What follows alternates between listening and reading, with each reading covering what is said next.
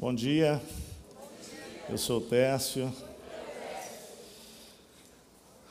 Muito bem-vindo àqueles que estão chegando pela primeira vez aqui entre nós, aqueles que estão conectados conosco de algum lugar desse estado, né, da nossa cidade, do país, do mundo. A gente vai recebendo informação que tem gente de todo lugar conectado. Nós estamos hoje startando uma série que na verdade tem muito mais o tema do nosso ano, aquilo que vai ser é, repercutido esse ano inteiro fala sobre encontros.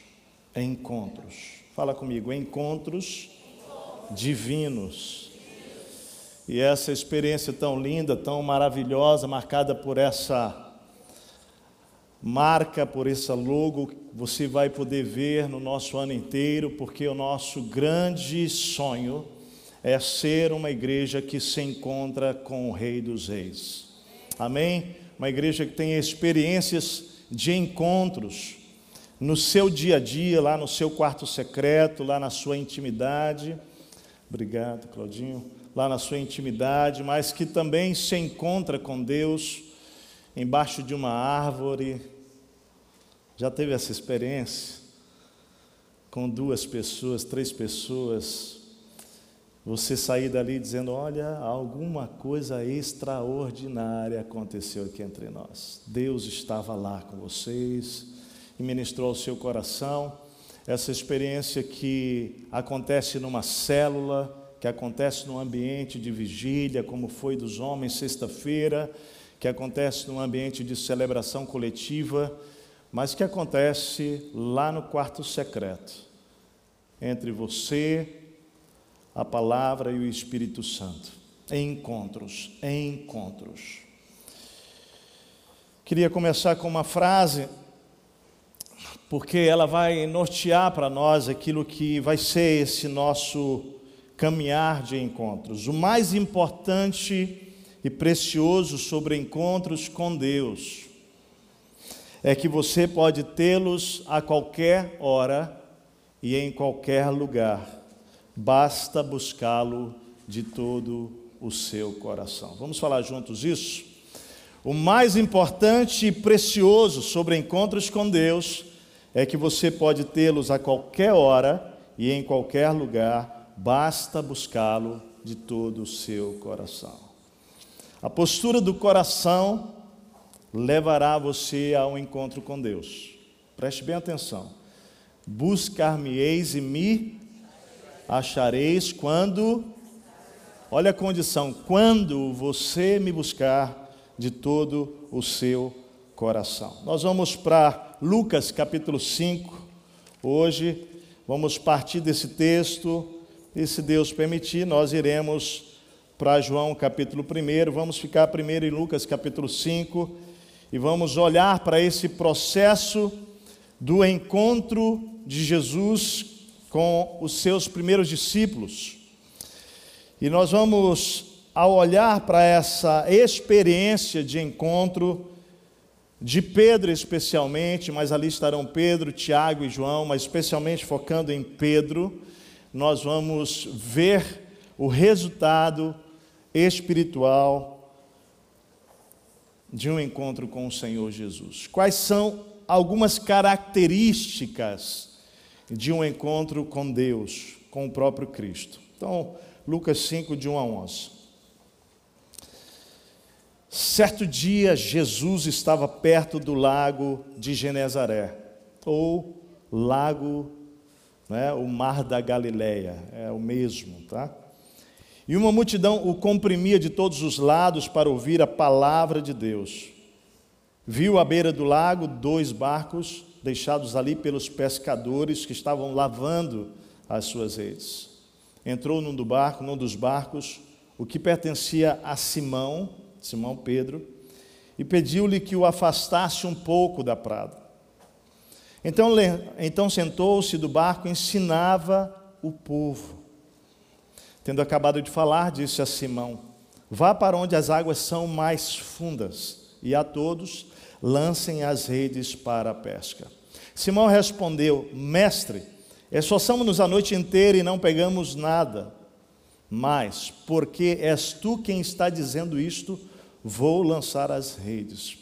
Observe bem que ele fala, mestre, esforçamo-nos a noite inteira, mas porque não pegamos nada, mas porque és tu quem está dizendo isto, vou lançar as redes. Quando fizeram, pegaram tal quantidade de peixes que as redes começaram a rasgar-se.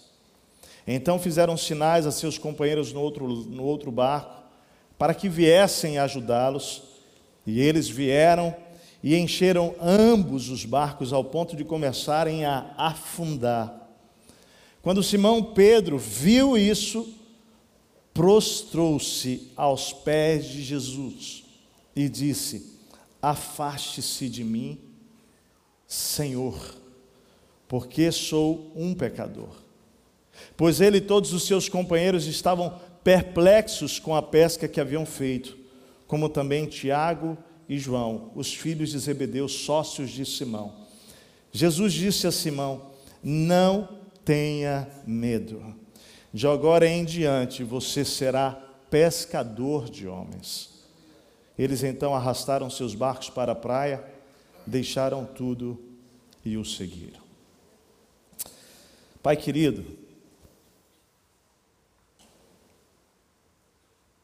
nós estamos na presença do mesmo Jesus, aquele que se manifestou o Senhor de uma maneira extraordinária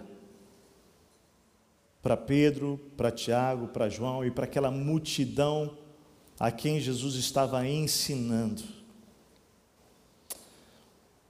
O anseio mais profundo do nosso coração, Senhor, é que cada um de nós, de maneira pessoal, mas também de maneira coletiva, como corpo de Cristo, o teu corpo presente nesta cidade, naturalmente como uma parte dessa expressão desse corpo que na sua plenitude é revelada pela igreja de Jesus nessa cidade, mas como uma pequena parte, nós clamamos nessa manhã para que a tua manifestação entre nós seja algo extraordinário.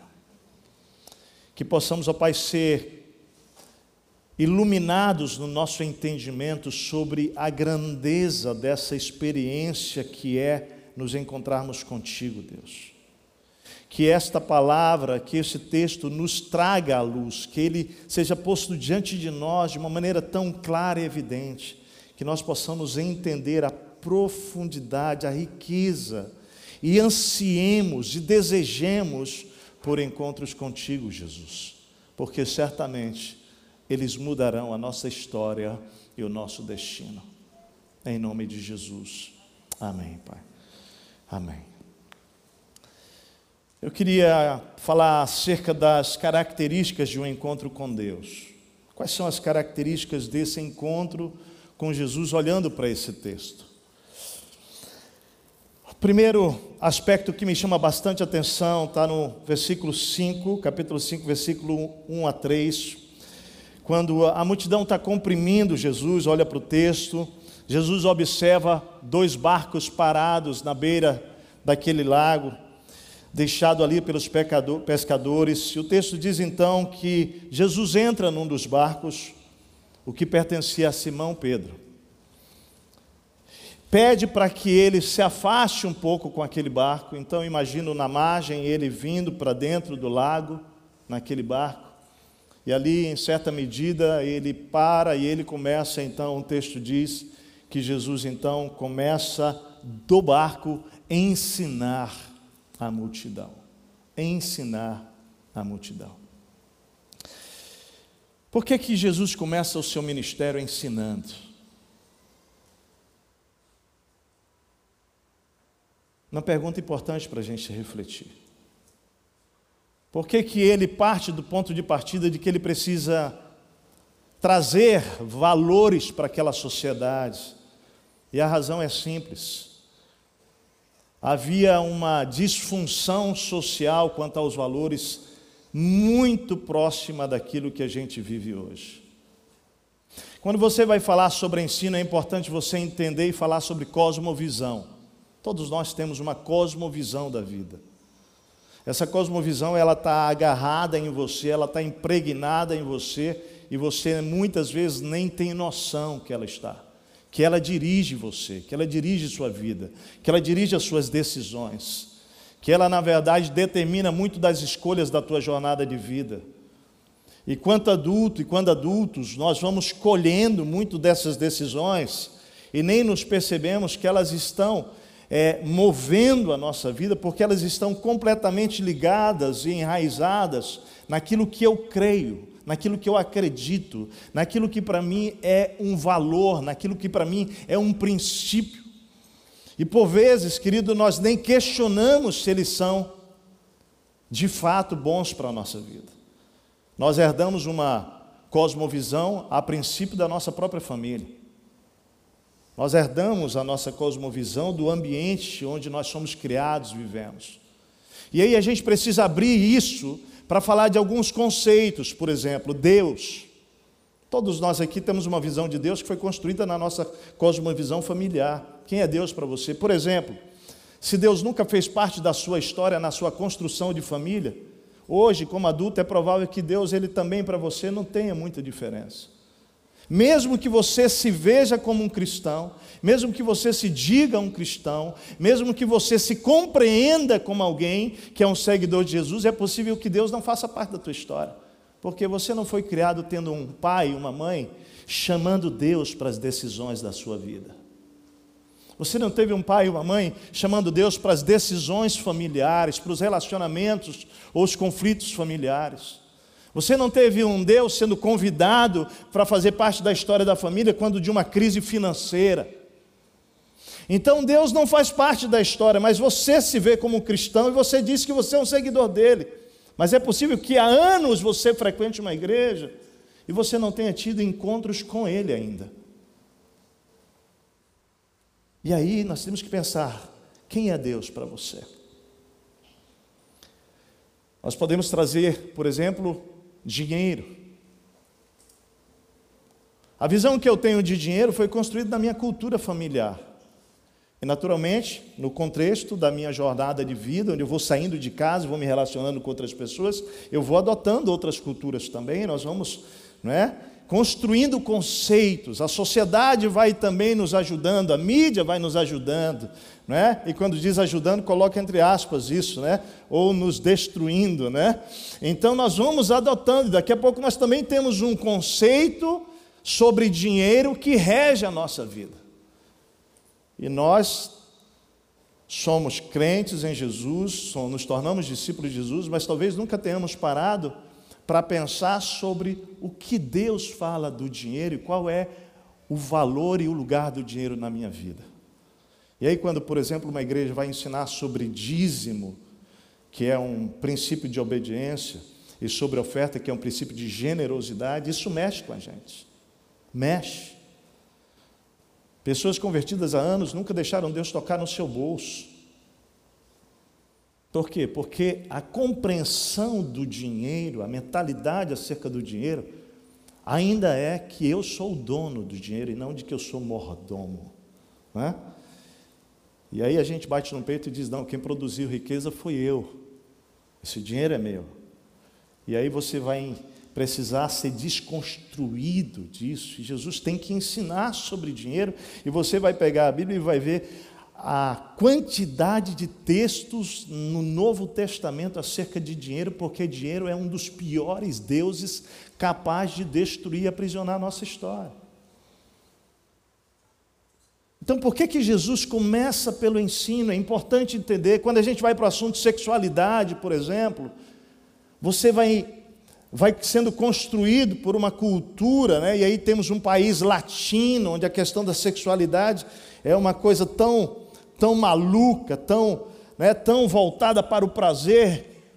E aí nós vamos assumindo padrões da nossa história de relacionamento acerca do sexo, que nem nos damos conta o quanto isso vai destruindo a gente. E Jesus então tem que levantar uma igreja neotestamentária numa cultura como, por exemplo, a cultura de Corinto, que era uma cidade portuária e a galera começa a se converter lá na cidade de Corinto, coisas extraordinárias, pessoas conhecendo, tendo encontros com Cristo, mas de repente, ao mesmo tempo, dentro daquela igreja, daquela comunidade de fé, começa a ter pedofilia, começa a ter imoralidade e traição dentro da igreja entre marido e mulher do outro, começa a ter uma orgia dentro de uma igreja que se declara cristã e que está sendo levantada lá na cultura de Corinto, que era uma cidade portuária, para dizer: ei, existe luz, existe aqui outro sabor, existe outra coisa, mas eles estão vivendo pós-cristãos da mesma maneira que viviam antes de Cristo. E Jesus, então, Paulo tem que escrever para eles, dizendo: Ei, essa roupa que você vivia aí, você tem que tirar e vestir uma nova roupa.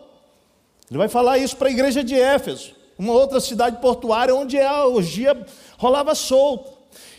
Então, preste atenção. Quando você se converte a Cristo, quando você se aproxima de Jesus e tem um encontro com Ele, você precisa entender que Jesus vai trabalhar primeiro na tua mente, no teu conjunto de conceitos e ideias. O que ele está querendo é que a partir do teu pensamento comece a acontecer uma mudança na sua vida, porque Deus não transforma a gente pelo que a gente sente, Deus transforma a gente pelo que a gente crê, pela, pela mentalidade que a gente tem.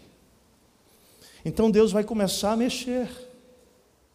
Por isso que Jesus começa o seu ministério ensinando. Porque, presta bem atenção, olha como nós acreditamos que a maneira como eu me relaciono com Deus não interfere o restante da minha vida. Olha como eu acredito que a maneira como eu me relaciono com o dinheiro não tem nada a ver com o restante da minha vida, mas tem tudo a ver. A maneira como você se relaciona com o sexo tem tudo a ver com o restante da tua vida. Ou você acha que não, que dá para separar? Não, você é corpo, alma e espírito. E as decisões tomadas, elas afetam todo o sistema da sua vida, querido. Jesus então começa a ensinar. E o que você precisa entender nesse processo é que é fundamental você querer aprender de Jesus. Ele fala: "Aprendei de mim, que sou o quê? Manso e humilde de coração." Então Jesus começa o seu ministério ensinando naquele barco, porque ele quer tocar na mente, ele quer fazer mudanças de visão, mudança de cosmovisão. Então a primeira característica de um encontro com Deus é que Deus vai trabalhar no seu conceito da vida na maneira que você enxerga a vida. Ele vai trabalhar nos seus valores para que possa ter uma nova cosmovisão. Isso é tão importante. Você lembra Jesus com aquela mulher adúltera, né? Quando os homens chegam para apedrejar, exigindo que ela fosse apedrejada, né? Ele tinha um, eles tinham um conjunto de valores. Né? Aqueles líderes religiosos chegam com um conceito, que é o conceito acerca de pecado né? e que o cara, que a mulher que fosse pegar em adultério deveria ser apedrejada. E Jesus então está formando um novo conceito naquela sociedade. É uma nova aliança, porque a velha aliança era da lei, a nova aliança agora é a aliança da graça. E a graça não é igual libertinagem, a graça é igual a nova oportunidade quando há arrependimento. E aí Jesus vai dizer: quem de vocês tem a primeira pedra, então, não é quem de vocês não tem pecado, que lance a primeira pedra. E aí acontece uma loucura, porque eles se deparam com o fato de que eles são tão pecadores quanto aquela mulher. E para que aquela mulher não compreenda que o perdão e a graça não tem a ver com libertinagem, como é que Jesus termina a fala para ela? Quando ela olha ao redor, não tem mais ninguém com pedra na mão. Só agora está ela e Jesus. E a resposta de Jesus para ela agora, a palavra é qual é? Vai. E o que? Não peques mais. Ele está ensinando sobre a graça, mas ele está ensinando sobre a obediência. Valores estão sendo mudados na mente daquela mulher. Jesus bagunça a cabeça dos líderes religiosos por isso, faz uma bagunça. O primeiro aspecto é isso: Deus vai mudar o ensino. Mas olha o texto, capítulo 5, versículo 4, ele vai, vira e fala: Jesus ensinava do barco. Tendo acabado de falar, disse a Simão: Vá para, as, para onde as águas são mais fundas, e a todos lancem a rede. Que legal, né? E então ele vai dizer: lancem a rede. E aí eu quero diferenciar ensino de instrução. Porque o ensino é esse conjunto de valores. Por exemplo, quando a gente vai dizer que Deus acredita na família e que Deus ele ama a família, e que a família é um projeto de Deus e que o divórcio não está dentro do plano divino, e aí sem constranger ninguém aqui que é divorciado, que já passou por um divórcio, dois, três, quatro, deixa eu te dizer, Deus perdoa o nosso tempo de ignorância, Ele perdoa. Mas quando nós vamos para Ele, Ele começa a nos ensinar o que é uma família, o que é uma aliança. Por isso ele é Deus de aliança. E nesse processo ele começa a nos ensinar sobre a família, mas deixa eu dizer, aí ele tem que nos instruir. E a instrução é uma coisa mais profunda. O ensino é o ensino geral, a instrução aqui, agora você lança as redes ao mar. Ele vai falar de detalhe. É quando a gente senta para entender o que é o papel de um homem na família. Aí nós estamos falando agora de instrução.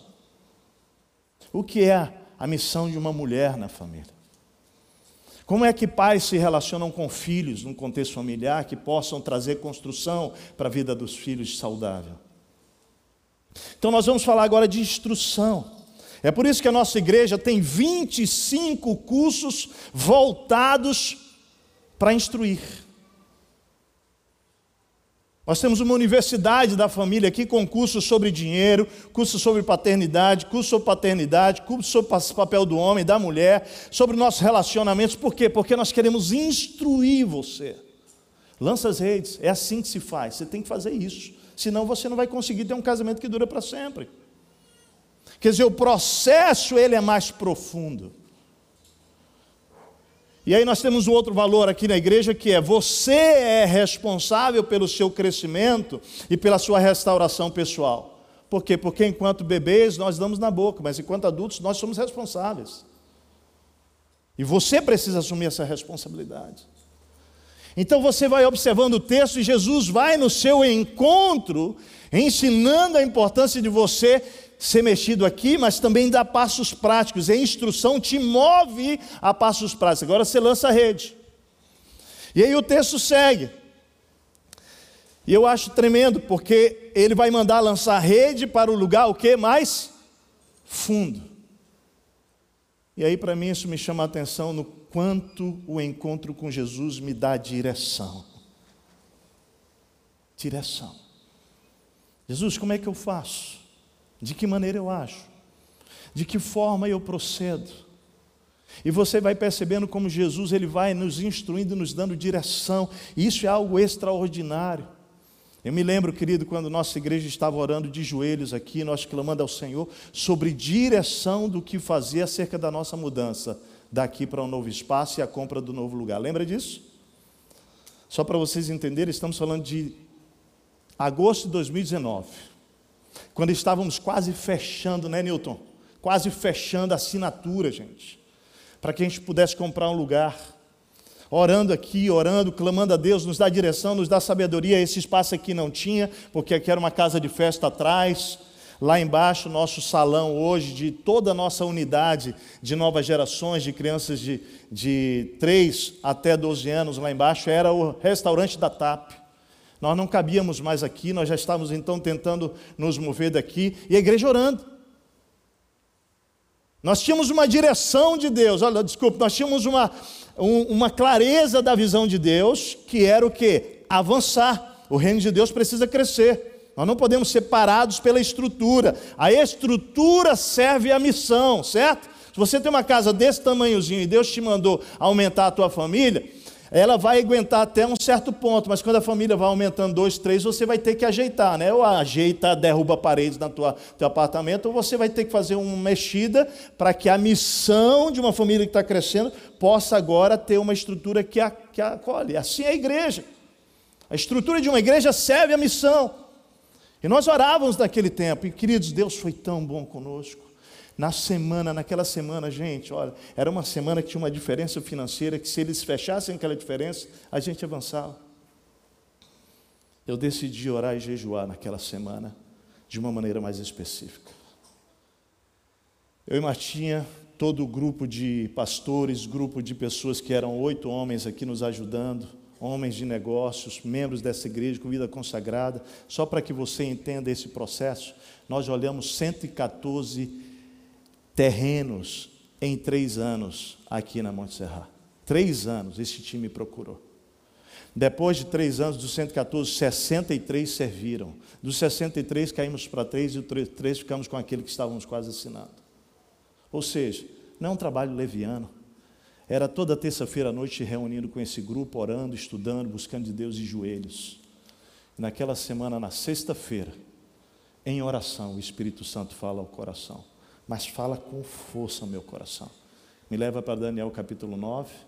Em Daniel capítulo 9, Daniel está orando, confessando o pecado dele e do povo e clamando a Deus sobre a visão do futuro. Quando o anjo vem, Gabriel, até ele, a Bíblia diz que deu para ele instrução, percepção e entendimento. Instrução, percepção e entendimento.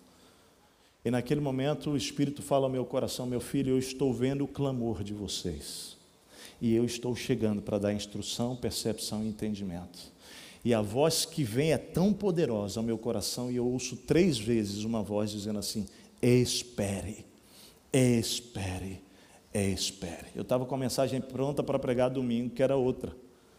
Mas aquilo foi tão forte no meu coração. Reuni o Cláudio Nistil, nosso querido Nistil, continua intercedendo por ele, está no hospital, estamos clamando por ele, está precisando do nosso clamor, não é da oração, não, é do nosso clamor por uma cura. Lembro de orar por ele pela Agnes. Estou orando por você, meu querido Nistil, agora mesmo, tá? Aí onde você está, sabe que nós estamos em intercessão por você. E queridos, eu procuro o Nishio à tarde, que era o coordenador de todo esse time de gestão aí, para a gente procurar os lugares. Falei, Nishio, eu estou sentindo isso. É, em oração, Deus me falou isso, e foi muito lindo como Nishio reagiu, pastor. Então nós vamos parar. Eu falei, olha, se amanhã, foi assim a minha fala, se amanhã eles ligarem aqui dizendo que deu certo, hum, eu, eu entendo que a gente precisa esperar. Será agosto de 2019. No sábado de manhã eu levanto, faço o meu devocional, meu mapa, e depois que eu termino com muita paz no meu coração, que era espere, espere, espere, já começo a preparar uma mensagem e mudei toda a mensagem para pregar domingo sobre espere, espere, espere. Aí eu recebo uma ligação de um irmão da igreja que estava fazendo toda essa negociação, feliz da vida, pastor, eles vieram, pastor, deu certo. Te lembra, Nilton? Deixa ele falar tudo e daqui eu falo para ele o que o Espírito Santo falou. E foi impressionante a postura desse irmão em Cristo, que ele falou, pastor, Deus sempre tem o melhor para nós, vamos esperar então. Foi lindo assim, a maneira que ele terminou aquela. Deixa eu te dizer, Deus estava nos dando direção. Lança a rede no lugar mais fundo do mar, da Galiléia. Deus, tá, Deus nos dá direção. Encontros com Jesus, querido, geram direção que nos livram de problemas. Deixa eu te falar o que representou isso, essa direção de Deus. Isso era agosto. Ao assinar aquele documento, nós começaríamos como igreja, seis meses depois, né, Zé Luiz, a pagar a primeira parcela da compra lá, do novo espaço. Você sabe que mês era esse?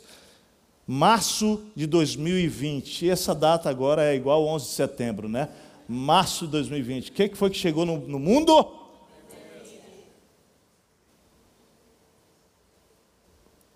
Nós pagaríamos até o dia 10 de março. Dia 15, 17 de março foi quando o Brasil mudou tudo. E Deus nos guardou. Sabe o que chama isso? Encontros com Jesus nos dão direção nos dão direção. Naquela semana, para quem não sabe desses detalhes, estávamos alugando, naquela semana do dia 17, alugando Aí nós iríamos assinar o prédio de Canoas, da nossa igreja de Canoas, e o prédio de Gravataí, gente. Naquela semana, aqui, sentado aqui na nossa última reunião presencial, terça-feira, Maidana e o nosso querido André Delgado me procuram, o que, é que a gente faz agora? Eu falei, esse negocinho aí deve demorar um mês, dois, olha. Mas vamos, a gente não sabe o que é, vamos fazer o seguinte: não assina nada. O Espírito Santo estava dando direção. Deixa eu te dizer, quem é Jesus para você, querida? É possível que você esteja vivendo a sua vida sem direção, sem instrução, sem, sem ensino, sem compreensão, sem mudança de mente. E você pode estar se machucando profundamente, profundamente, sinceramente errado, não entendendo que Jesus entrou na sua história, ele se encontrou com você para conduzir a tua vida agora. Você confia suficiente nele para entregar a sua agenda e suas decisões para ele? É possível sim que nós estejamos declarando Jesus como o nosso Senhor, mas ele ainda não é da nossa história. Ele até é Salvador. Ele te salvou do teu do teu mundo de pecaminosidade, te levou para uma nova dimensão de vida, mas senhorio é algo mais profundo, queridos. Então, olha o texto, vamos olhar, vamos seguir. Porque o texto vai dizer para ele isso: lance as redes para a pesca, vá para as águas mais fundas, lá você lança. E Simão Pedro respondeu: Mestre, esforçamos-nos a noite inteira e não pegamos nada. Não é igualzinho a gente? Ele está fazendo o que aqui? O que, que ele está fazendo? Com o Mestre Jesus, presta atenção, ele está falando com o Mestre Jesus, que ele tinha visto que ele estava ensinando. Ele está dizendo o seguinte para ele: ó, quem entende de pesca sou. Não é assim que a gente faz? Desculpa aí, senhor, mas desse negócio de imobiliário aí, esse negócio de, de negócio aí, é, eu tenho 20 anos de experiência. Os caras eram os caras da pesca, gente. Ele está dizendo, Jesus, é o seguinte, nós fizemos a noite inteira e nós somos os caras que entendemos desse negócio aqui. Dá uma checada no teu coração se você não faz assim com Jesus. Quando você se encontra com Ele e Ele tenta te dar instrução, se você não rebate com a tua experiência. Somos tendenciosos. Porque nós queremos o nosso contexto de segurança. Nós queremos andar de acordo com a nossa experiência. Presta atenção, igreja nós acreditamos, mesmo que não queiramos admitir, que nós sabemos o que é melhor para nós, precisamos nos arrepender. Jesus então, ao instruir, recebe essa resposta, mas Pedro, eu acho que ele ele avança um pouquinho mais. Ele diz assim: Mas porque és tu quem está dizendo isto, vou lançar as redes. Presta atenção. Observe bem que ele não está lançando as redes acerca da palavra de Jesus como Filho de Deus, o Senhor não. Ele está lançando as redes acerca da palavra de um rabino. Até então, lembra que ele está tendo um encontro, Pedro está sendo apresentado para Jesus. Ele não olha, ele não olha para Jesus como Senhor, como Rei, como Filho de Deus, nada disso aqui. A compreensão dele ainda é que ele é um mestre, ele é um rabi. E ele está ouvindo as notícias. O seu irmão André, que já o conhecia, foi quem levou Jesus até Pedro. E ele já via das notícias. Então ele, sob a palavra do Rabi, ele lança as redes. Ah, e aí eu quero que você observe lá o versículo diz o quê? Quando o fizeram, pegaram tal quantidade de peixe que as redes começaram a rasgar-se. Então eles fizeram sinais de seus companheiros no outro barco para que viessem ajudá-los. E eles vieram e encheram ambos os barcos ao ponto de começarem a afundar. Quando Simão Pedro, então peraí, nós vamos primeiro dizer aqui que acontece uma obediência. O encontro com Jesus gera ensino. O encontro com Jesus vai gerar instrução. O encontro com Jesus gera direção para a nossa vida. Agora presta atenção: quando Jesus nos dá a direção, nós precisamos fazer algo. Ou nós resistimos à direção, ou nós obedecemos. Ou resistimos obedecemos. E a tendência minha e sua, sabe qual é? É que quando Ele der a direção, você começa a fazer as contas financeiras. Você começa a fazer todos os teus raciocínios lógicos do que Deus está mandando.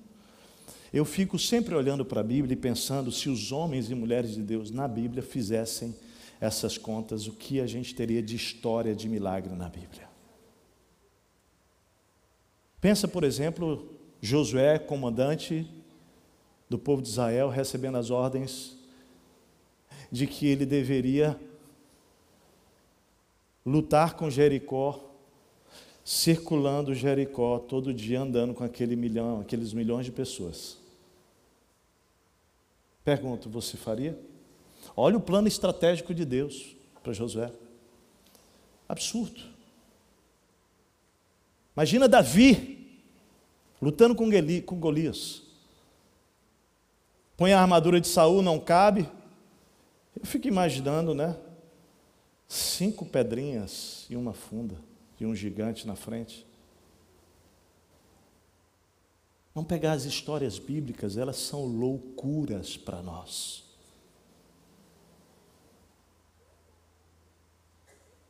Mas Pedro, o que, que ele fez? Fala comigo, obedeceu. Obedeceu. Foi contra toda a experiência dele. Uma das coisas mais profundas do teu processo de conhecer o Cristo com quem você se encontrou, presta atenção no que eu te dizer. Deus vai te mandar fazer coisas diferentes do que você tem experiência durante toda a tua vida. Sabe por quê? Nesses processos, Ele está querendo tirar alguém do trono, e alguém do trono é você, sou eu. Ele está dizendo: você está sentado fazendo a sua vida há 30 anos, querido. E você tem experiência de fazer, mas eu vou te dizer que eu posso fazer de um jeito muito melhor do que o seu. E você vai entrar nesse, nessa guerra, nesse conflito. Pedro passou por isso. Graças a Deus que ele responde à obediência, vem o milagre né? O barco quase afunda, gente. O texto está aí para você ler. O barco começa a afundar. Eles são os caras para ajudar. Vem Tiago e João, que eram sócios dele. No segundo barco eram eles, filhos de Zebedeu, com o pai. Vem, começa a botar peixe para dentro. Os barcos quase afundando. Acontece uma resposta de obediência no encontro. Depois, milagre. Milagre, milagre. Surpreende. Deixa eu te dizer, o texto bíblico diz algo que precisa, você precisa observar, você precisa notar isso. O texto diz que eles ficavam, pois ele todos, versículo 9, pois ele e todos os seus companheiros estavam perplexos com a pesca que haviam feito. Fala para o seu irmão aí, você quer ficar perplexo, obedece a Jesus. Fala para ele. Obedece, querido. Entenda isso, entenda isso. Se você decidir obedecer à direção de Jesus, você vai ficar boquiaberta, perplexo, impressionado, você vai ficar humilhado, essa é a grande verdade, essa é a grande verdade, você fica constrangido, constrangido. Isso está acontecendo aqui com aqueles homens experientes do mar, experientes da pesca. E aí o texto diz no versículo 8, olha só que lindo: vendo isso, quando Simão Pedro viu isso, então vai acontecer a percepção do milagre, os olhos se abrem. Sabe o que está acontecendo aqui? É lindo, gente, é lindo. Deus está tirando Pedro, Tiago e João, que até então tinham uma visão do mundo e uma visão de Deus, para uma nova dimensão. E o texto mostra isso. O texto mostra isso. Porque o texto vai mostrar Simão Pedro olhando para Jesus de repente, e, e, quando ele viu isso, quando ele vê o milagre, quando ele vê o fruto da obediência, o texto diz que ele se volta para Jesus e ele chama Jesus de Quírios. Quírios. Senhor, olha o texto, gente, isso aqui é muito lindo, muito lindo. A percepção de quem Jesus é E o efeito do encontro com Jesus e da presença e da manifestação, ele diz: Senhor, Senhor, o texto, afaste-se de mim, Quírios, Senhor, afaste-se de mim, porque sou um homem pecador. Ele tem a percepção de Jesus e a percepção de quem? Dele. Queria que essa igreja entendesse uma coisa, quando a gente vai começar a falar sobre encontros com Jesus, isso vai precisar acontecer conosco. Uma nova visão de Jesus e uma visão real de quem eu sou. Nós vamos sair do lugar de Jesus quando a gente obedecer a Jesus. Porque nós vamos escolher o fruto da obediência, nós vamos escolher o milagre. Nós vamos ver o resultado da obediência. E nesse momento, Jesus começa a sentar-se no trono do teu coração, na posição não mais de Salvador, na posição agora de Senhor da sua vida. E aí eu preciso explicar um pouquinho isso para você.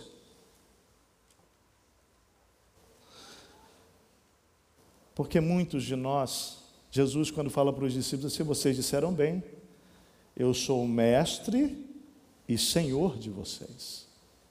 Olha que coisa linda. Mestre e Senhor.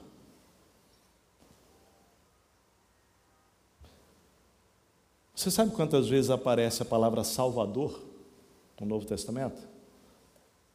24 vezes.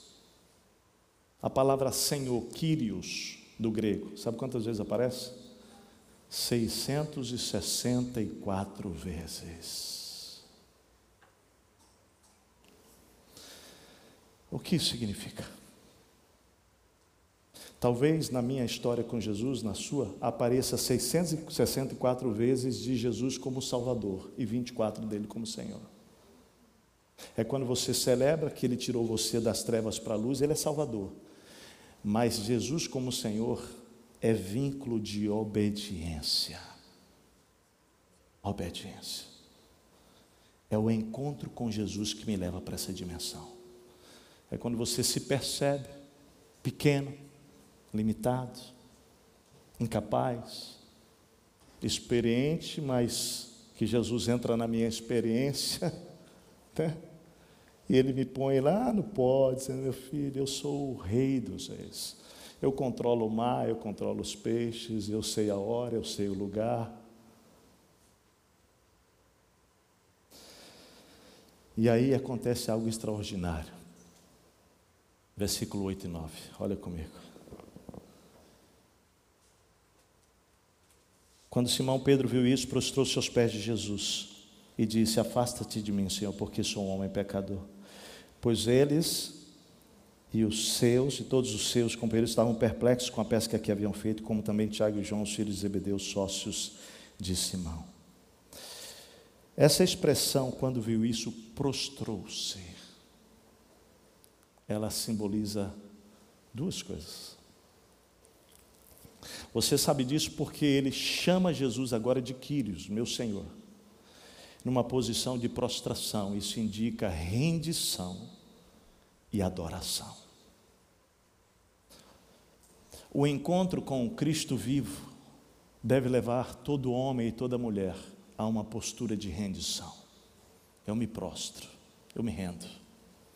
Eu paro de lutar, eu paro de fazer do meu jeito, eu paro de tentar da minha forma, porque agora eu adoro a um Deus que é absoluto na minha vida, é o meu Senhor, é aquele que vai agora me dirigir, que vai me instruir. Algo poderoso está acontecendo aqui. Deus vai ministrar no coração de Pedro, Tiago e João coração de homens rendidos e adoradores. E aí acontece o convite de Jesus para segui-lo. Imediatamente, Jesus fala assim: não tenha medo. De agora em diante você será o quê? Pescadores, pescador de homens. Pedro, não tenha medo não, de agora em diante você será pescador de homem. E aí aqui está acontecendo o processo da mudança. É importante você entender que Jesus não vai entrar na sua vida para deixar as coisas como estão. Fala para o teu irmão isso: Jesus não vai entrar na tua vida para deixar as coisas como estão. Não vai, não vai. E afirma isso para ele, não vai. Afirma para ela isso aí, não vai. Sabe por quê? Preste atenção. Porque senão você não precisa dele. Esse cristianismo, escuta igreja, que quer Jesus para entrar no meu mundo e deixar o meu mundo como eu quero, não existe. Não existe, igreja. Se você quer Jesus para você ser o Quírios e ele o Dulos, ele o servo, esse cristianismo não está na Bíblia. O Jesus que vem para ser guiado por mim e por você, que Jesus é esse? O da Bíblia é o Quírios. É o que venceu a morte por você. É o que desceu do céu, se fez homem por amor a você e por mim. Para me salvar da minha miséria. Para me salvar das minhas loucuras. Esse é o Quírios a quem nós estamos aqui seguindo. E ele vai entrar no seu mundo para colocar a casa em ordem, né, Raquel? A Raquel organiza a casa. Uma excelente organizadora.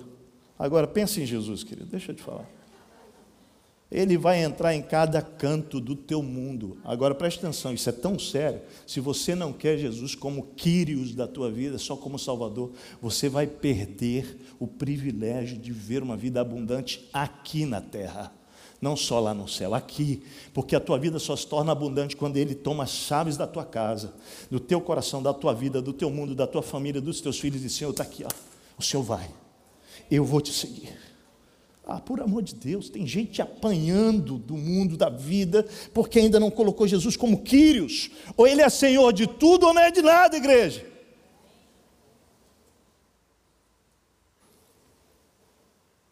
Fala para o teu irmão. Ele pode entrar na tua casa como Quírios. Pergunta para ele. Como Quírios. Na tua vida como Quírios.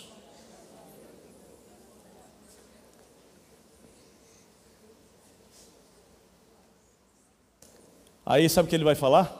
A partir agora, a partir de agora, se larga as redes que eu vou te fazer pescador de homens. Ah, não. Ah, não. Nem todo mundo Jesus vai pegar e mandar mudar a profissão, nada disso. Nem todo mundo. Mas deixa eu te falar, ele vai ressignificar a tua profissão. Isso eu não tenho dúvida. Porque igual Zaqueu, que era publicano, que roubava, ele entrou na casa e diz agora, quando entrou, teve um encontro, o publicano então sai, rapaz, eu não posso mais roubar. Eu acredito que ele continuou sendo cobrador de impostos, mas não mais roubava. Ao invés de roubar, ele pega tudo que ele roubou e vai devolver para quem ele roubou quatro vezes mais, porque Jesus chegou na casa dele, ressignifica a profissão, ressignifica tudo, né? Fazia lá minhas minhas coisinhas, cozinhava de um jeito, você cozinha diferente quando Jesus chega na tua casa. Tudo muda. Você fazia as unhas né, das pessoas, tudo muda. Você faz cantando, dando glória a Deus, evangelizando a pessoa. Você está lá no dentista lá, se fazia só os dentes da pessoa, agora você ama a pessoa de uma maneira extraordinária. Fala para se você mexer, agora já era. É brincadeira, brincadeira. Brincadeirinha. Mas ressignifica tudo. É algo extraordinário, gente, essa história desse encontro com Jesus. Ele chega e ele vai ressignificar agora para Pedro, Pedrão, agora de agora para frente ser pescador de homens. E aí tem que ter uma resposta. Qual é a sua resposta para esse encontro com Jesus? Olha para o texto, olha lá no texto, que coisa mais linda.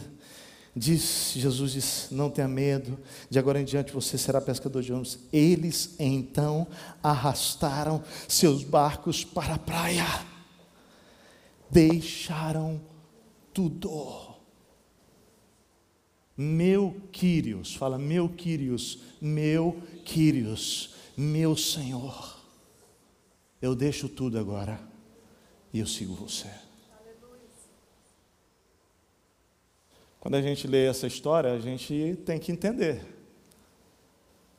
Isso era a profissão dele. Era de onde o quê? E aí?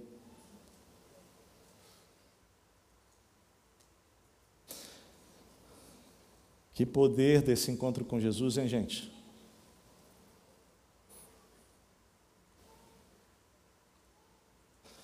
que o Senhor está falando com você?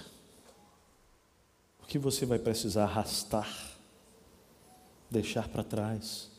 Todo mundo aqui já ouviu, né? Queimar as carroças. Hã? Lembra de Eliseu que queimou as carroças? Senhor, estou pronto, vou te seguir. Isso é extraordinário.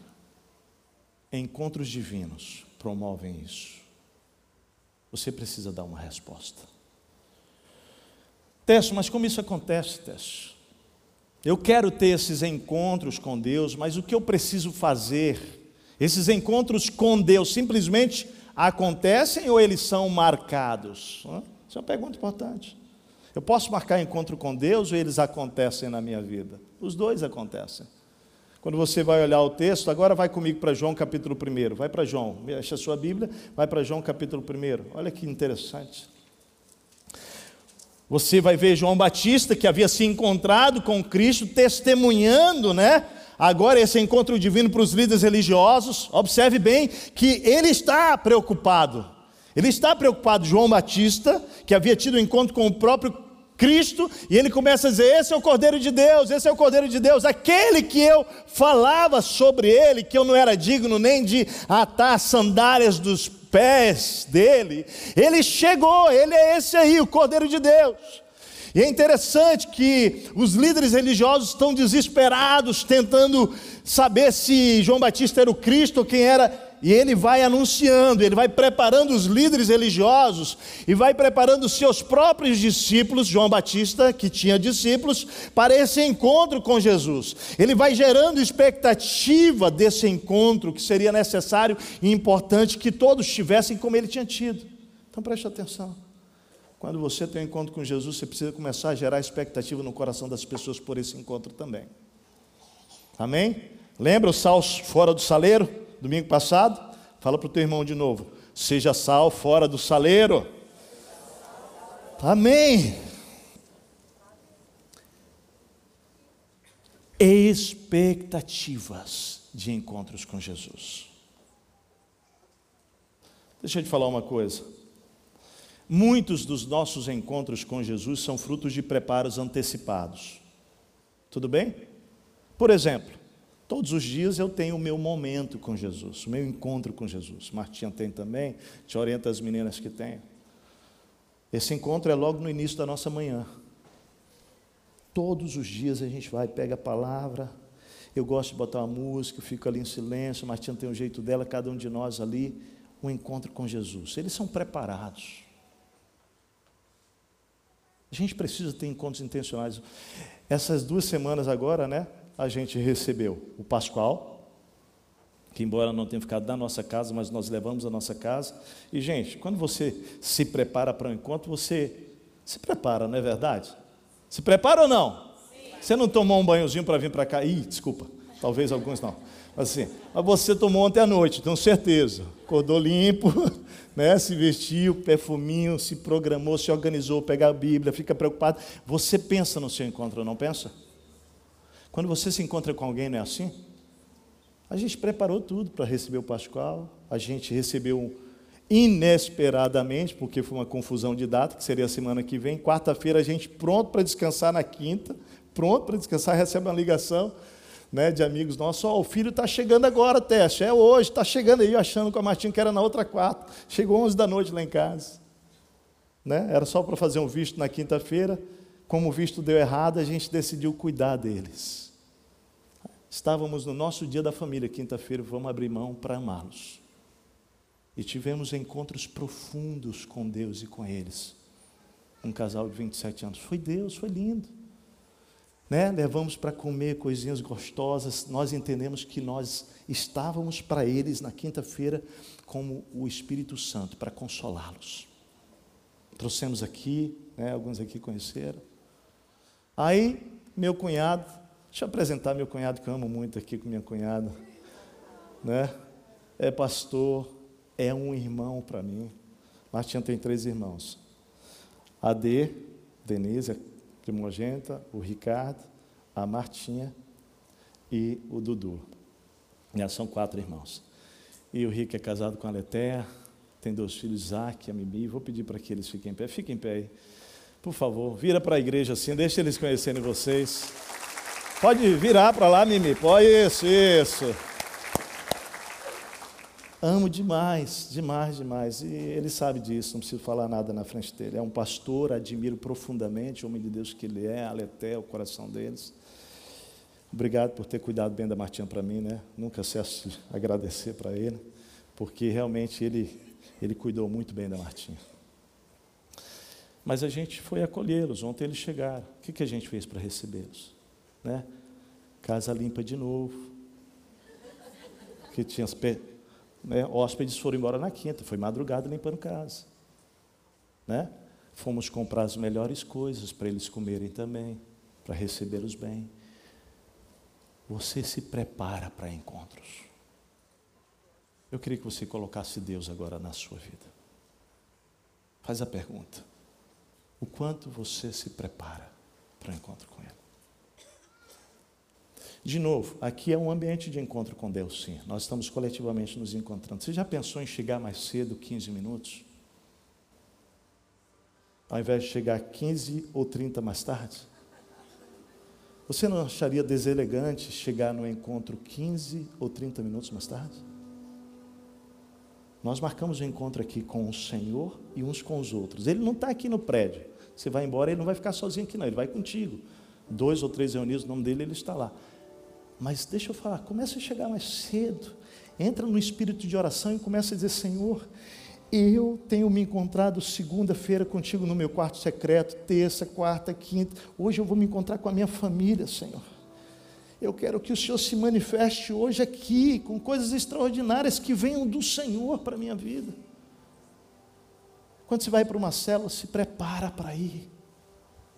Nós temos dito: se Ele está presente, vai ter provisão. Se Ele está presente, vai ter instrução. Se Ele está presente, tem milagres. Gente, por favor, a vida está corrida demais. Por favor, para. Porque a pessoa mais importante da tua vida é Ele. É Ele. E nós queremos ser uma igreja que Ele me conhece. Que eu conheço. Fruto de encontro, gente. Não fruto de religiosidade, de um nome assinado lá, sou membro da Igreja Batista Monte Serra, mas nunca vi Jesus na vida. Para com isso. Nós queremos ser uma igreja que cheia dele. Nós vamos espalhar Cristos nessa cidade aqui, gente, para tudo quanto é lado. Quando você lê esse texto de João 1, você se impressiona, porque é o texto paralelo. Então os teólogos ficam, qual é o primeiro texto dos encontros? Olha esse um, eu só vou passar por ele aqui para a gente fechar a nossa mensagem. Que lindo, olha que lindo isso.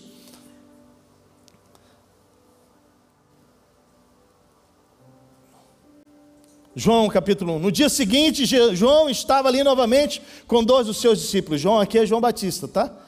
Quando viu Jesus passando, disse: Vejam, esse é o Cordeiro de Deus. Ouvindo dizer isso, os dois discípulos seguiram a Jesus. Voltando-se, vendo Jesus que os dois o seguiam, ou seja, Jesus olha para trás e vê que os dois estão vindo, Jesus para e Jesus pergunta para eles, né? O que vocês querem? Numa outra tradução, o que vocês estão procurando? E eles disseram, Rabi, que significa mestre, onde estás hospedado? Observe o detalhe também das transições na vida das pessoas após o encontro. Quando eles se encontram com Jesus, eles chamam Jesus de Rabi, certo? E aí ele pergunta: onde é que você está hospedado? E Jesus vai e fala para eles. Então eles falam: venham e verão. Eles foram e por volta das quatro horas viram, né? Por volta das quatro horas da tarde, viram onde ele estava hospedado e passaram com ele aquele dia. Então, você está entendendo? Eles tiveram um encontro aqui inesperado, certo? E foram, foram. Passaram um dia com Jesus. Eu queria que você agora olhasse a sequência desse texto. Observa o texto assim. Olha qual é o efeito de alguém que passa um tempo com Jesus, Patrícia. Olha só que coisa. Olha o efeito.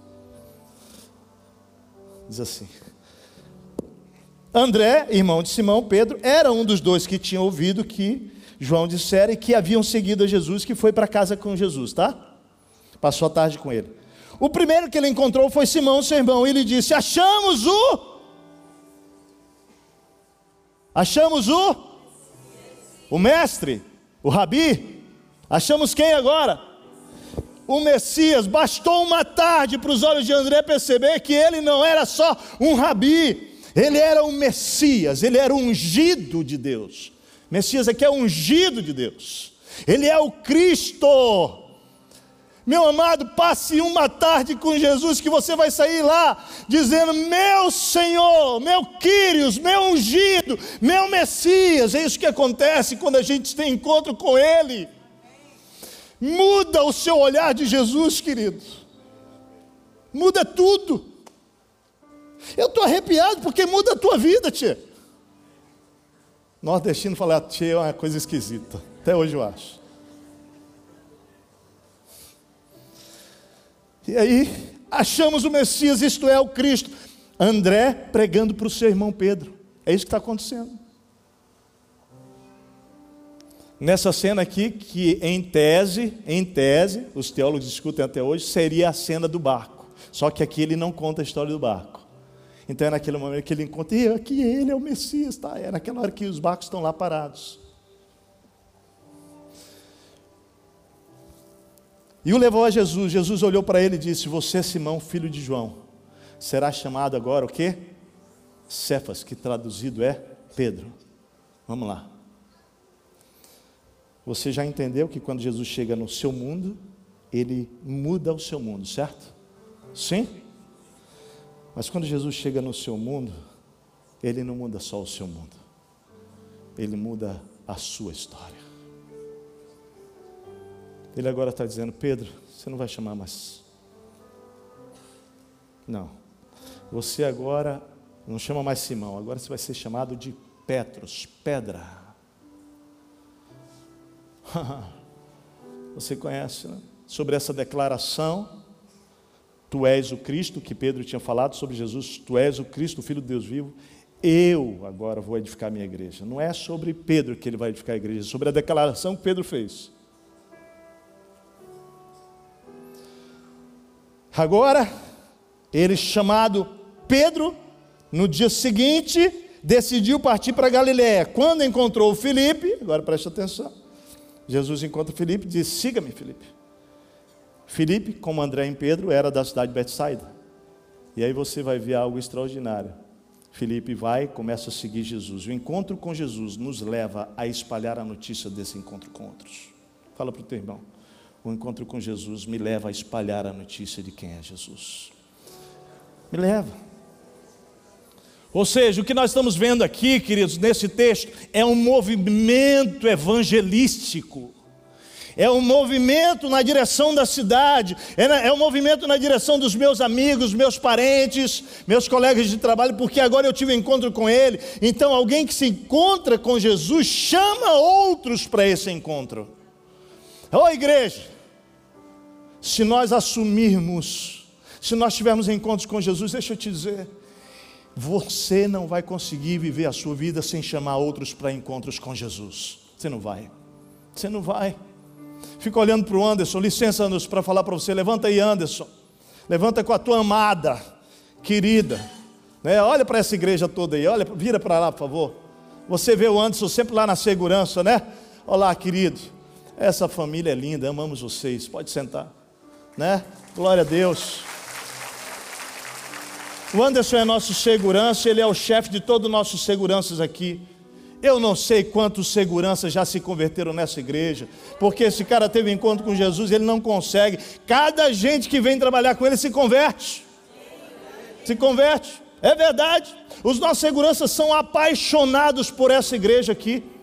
Eles dizem para os outros: sabe que é o melhor lugar da cidade para trabalhar? É lá na Igreja Batista Monte Serra. Sabe por quê? Porque nós amamos esses seguranças quando eles chegam aqui. Mas sabe por quê? Porque alguém que teve encontro com Jesus entendeu: não posso ficar calado. Eu não posso deixar esse encontro só para minha igreja. Essa cidade precisa de uma revolução de amor, gente. O amor habita em você. Fala assim, põe a mão aqui no seu coração. O amor vive em mim, diga isso porque Deus é amor, amém, gente? Ele não vive em você? Quem é que vai amar essa cidade de norte a sul, leste a oeste, Rio Grande do Sul? É você e eu. Ou você acha que Deus vai mandar anjos aqui? Somos nós, fruto de encontros poderosos com Jesus. O texto mostra alguém, porque aí João levou André, depois encontrou seu irmão Simão Pedro, e diz: Achamos o Messias. Em João 1,43, Jesus encontra Filipe. E depois que Jesus se encontra com Filipe, Filipe com Jesus, presta atenção: Filipe encontra agora quem? Natanael. Olha a rede, olha um movimento evangelístico. Capítulo, 40, capítulo 1 de João, versículo 43 e 44. Filipe se encontra com Natanael e fala do seu encontro com Jesus de Nazaré. E lembra o que, que é, Natanael responde? Nazaré? Lembra? Pode porventura vir alguma coisa boa de Nazaré? Ai. E aí no versículo 45 a 51 tem um encontro. Para mim eu vou terminar com esse encontro. Jesus se encontra com Natanael. Filipe encontrou Natanael e lhe disse: Achamos aquele sobre quem Moisés escreveu na lei, e a respeito de quem os profetas também escreveram, Jesus de Nazaré, filho de José Perguntou Natanael: Nazaré, pode ver alguma coisa boa de lá? Disse Felipe: Venha e veja, venha e veja. Começa, fala, fala comigo: venha e veja, venha e veja. É isso que a gente precisa falar para os nossos amigos. Venha e veja, vem para minha casa, vem para minha célula. Mas nós estamos orando por 50 novas casas nessa cidade. De pessoas que vão dizer: venham e vejam quem Jesus é. E você vai, vai trazer para cá, não, você vai levar para a sua casa. Para a sua casa. Venha e veja. E você, ele vai chegar lá, vai se encontrar um grupo de pessoas que se encontram com Jesus. E vai começar a ouvir as histórias do efeito da vida de Jesus na nossa história. E vai dizer: Eu preciso dele. Eu, assim como um dia eu disse, nas minhas loucuras, dentro de um motel, perdido, com a minha cabeça virada 19 anos, tentando encontrar sentido, depois de uma voz que me disse: destrói tua vida, que você não vale nada. Mas Jesus me alcança dentro de um motel. Como é que eu vou ficar calado? Ele mudou o meu destino. Ele ressignificou a minha vida. Ele mudou a minha mente sobre família, mudou a minha mente sobre o sexo, mudou a minha mente sobre dinheiro, mudou a minha mente sobre relacionamentos, mudou a minha mente sobre a vida, sobre futuro, sobre presente, sobre eternidade. Ele mudou tudo na minha história. Eu não posso ficar calado. Você não pode se calar. As pedras vão clamar, queridos, se você não falar. Eu creio, eu creio no que eu vou dizer agora. A vida fala mais do que as palavras. Mas vou dizer o que eu creio mesmo. A vida e as palavras precisam se encontrar. Esse evangelho onde eu só vivo e não proclamo Cristo, ele é covarde. Eu preciso anunciar Jesus. Eu preciso contar as histórias do meu encontro com Ele. O que Ele fez na minha vida, gente. Venha e veja. Ao ver Natanael se aproximando, Jesus disse: Aí está um verdadeiro israelita em quem não há falsidade. Porque Jesus sabia o que ele tinha pensado, né? Hum, Nazaré não vem nada de bom. Aí Jesus vai e Jesus ele vai no âmago, né? Aí está aí, um israelita verdadeiro. Esse cara é honesto, é verdadeiro, né? Perguntou Natanael: De onde me conheces? Jesus responde: Eu vi quando você estava debaixo da figueira, antes de Filipe o chamar. The Chosen mostra essa cena lá, né, como se fosse. Deixa eu falar, para mim é profundo isso aqui. Você que está chegando aqui hoje, presta atenção, você que está chegando aqui para o um encontro com Jesus hoje, deixa eu te falar, Jesus já te viu embaixo da figueira há muito tempo. Hoje você está aqui para ter um encontro com Ele, mas Ele já te viu há muito tempo embaixo da figueira. Desanimado? Tentando pensar em tirar a sua vida, desistir do seu casamento, da sua história, de todas as coisas. Ele já te viu lá. Ele é o Cristo. Ele é o Messias ungido de Deus. Então, Natanael declarou: Mestre, tu és o filho de Deus, tu és o rei de Israel. O israelita agora está declarando o que é quase impossível para um judeu até hoje. Tu és o rei de Israel. Tu és o mestre. Jesus disse: Você crê porque eu disse que o vi debaixo da figueira, mas você verá coisas maiores do que essa. Então acrescentou: Digo a verdade, vocês verão o céu aberto e os anjos de Deus subindo e descendo sobre o filho do homem. E aqui a vida de Natanael é transformada. Encontros divinos geram transformações de vidas, que geram movimentos missionários, evangelísticos, movimentos de transformação de vidas. Sal fora do saleiro. Fala para o teu irmão: sal fora do saleiro. Vamos voltar para a frase do início? Só que com uma pequena mudança na frase agora. O mais importante e precioso sobre o encontro com Deus é que eu, você, nossos amigos, podemos tê-los a qualquer hora e em qualquer lugar. Basta buscarmos de todo o coração e depois, e depois o que? Compartilhar com os nossos familiares e amigos o que o encontro com Ele mudou na minha história. Feche os seus olhos.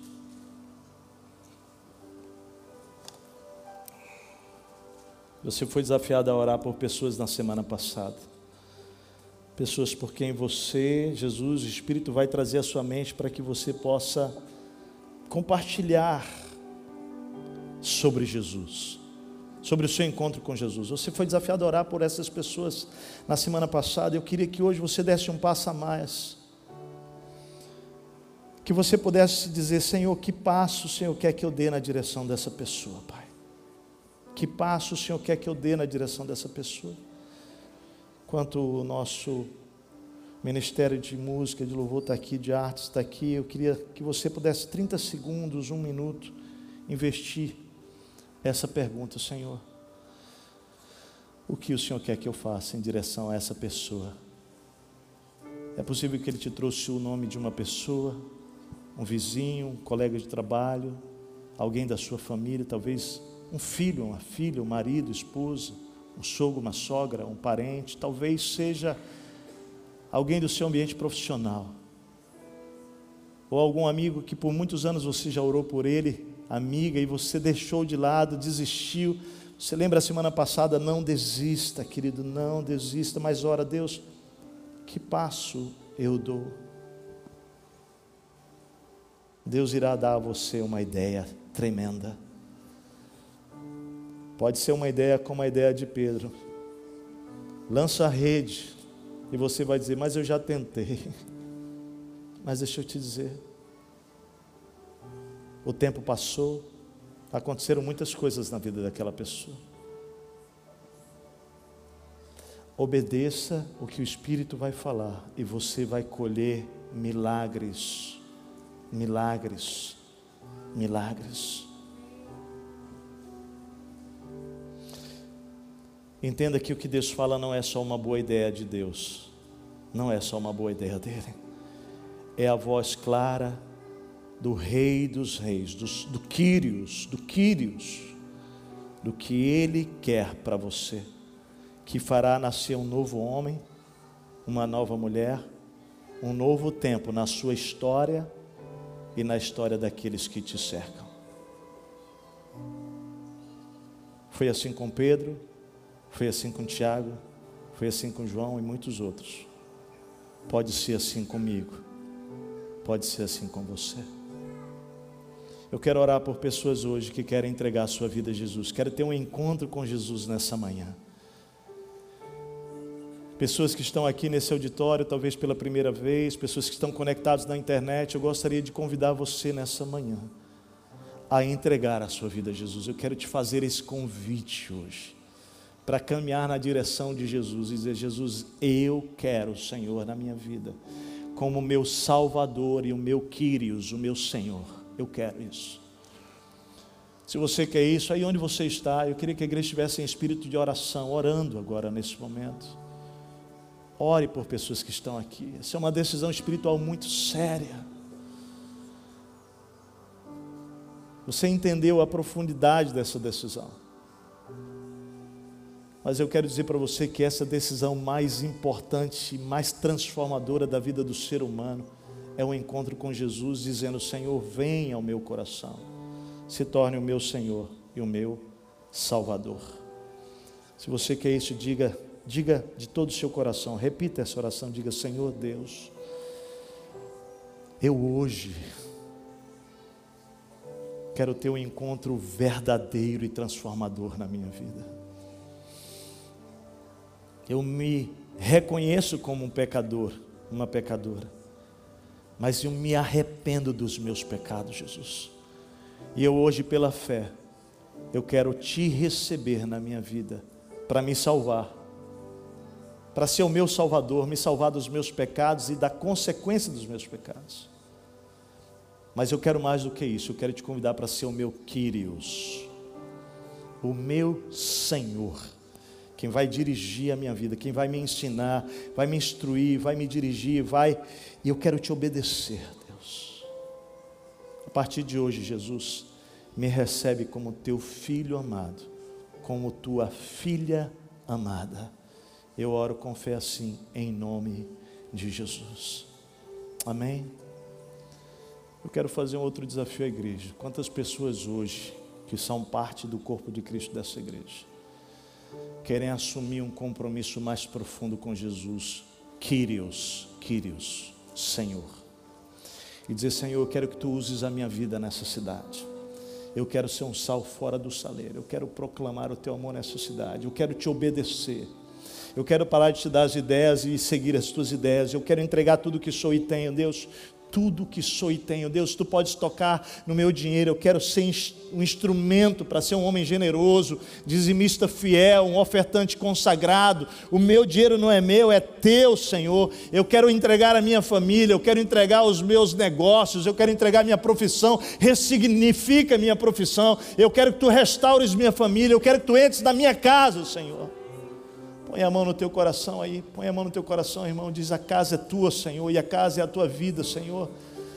O Senhor entra na minha vida, ressignifica, me chama de, não é, de um novo nome, Senhor. Entra na minha casa, Senhor, também, coloca as coisas em ordem, Pai. Eu quero viver como um dulos, seguindo ao meu Quírios, Jesus Cristo. Você pode dizer isso, eu quero te seguir, Jesus como o meu Quírios, o meu Senhor. Se você fez essa oração, eu quero que você fique em pé em nome de Jesus, igreja. Tua resposta para Deus, tua resposta para Deus. Tua resposta.